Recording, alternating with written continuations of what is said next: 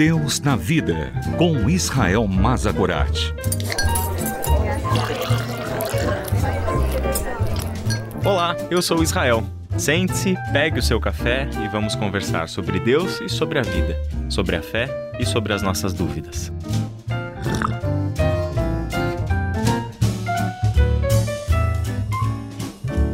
Vamos ler juntos o texto de Marcos, capítulo 10, de 46 a 52. Então chegaram a Jericó. Quando Jesus e seus discípulos, juntamente com uma grande multidão, estavam saindo da cidade, o filho de Bartimeu, que era cego, estava sentado à beira do caminho pedindo esmolas. Quando ouviu que era Jesus de Nazaré, começou a gritar: Jesus, filho de Davi, tem misericórdia de mim. Muitos o repreendiam para que ficasse quieto, mas ele gritava ainda mais: Filho de Davi, tem misericórdia de mim. Jesus parou e disse: Chamem-no.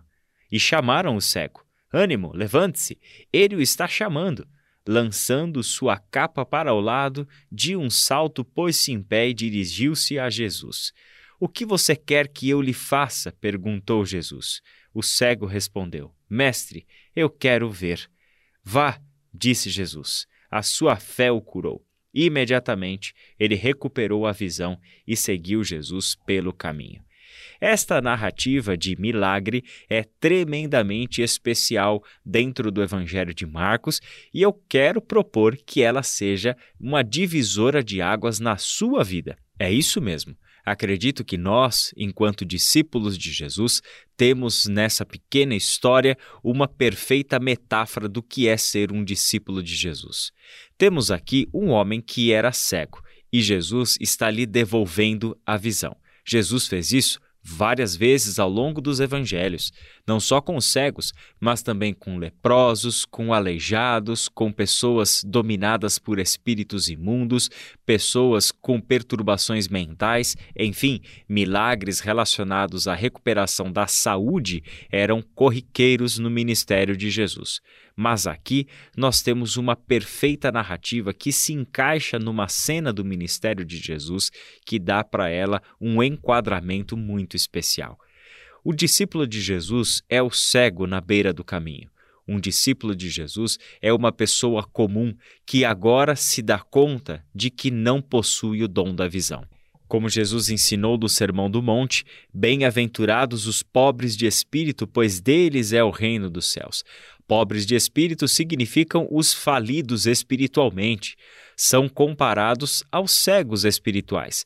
Entendem a sua limitação, sabem que não conseguem enxergar a realidade espiritual como ela verdadeiramente é e, por isso, precisam desesperadamente da intervenção de Deus. É exatamente o que Jesus faz na vida daquele cego.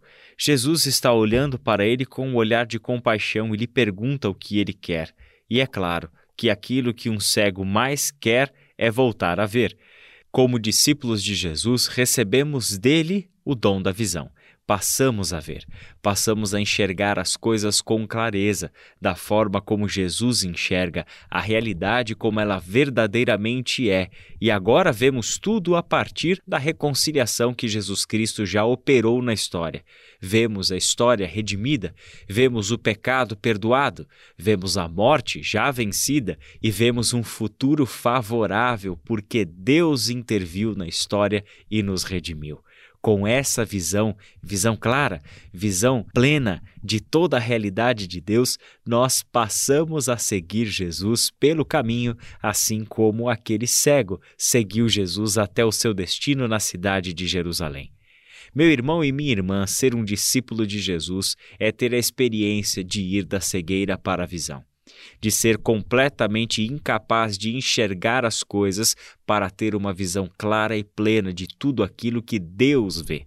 Enxergar a realidade da perspectiva divina é a maior dádiva que ele já poderia nos conceder. E é isso que significa ser salvo.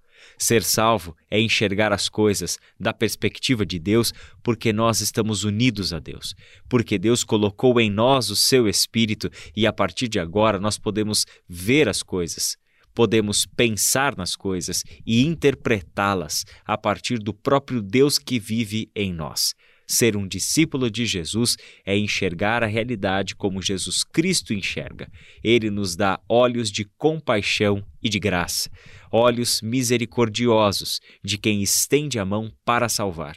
É nisso que consiste a tua jornada e a minha. Que Deus te abençoe e até o nosso próximo encontro.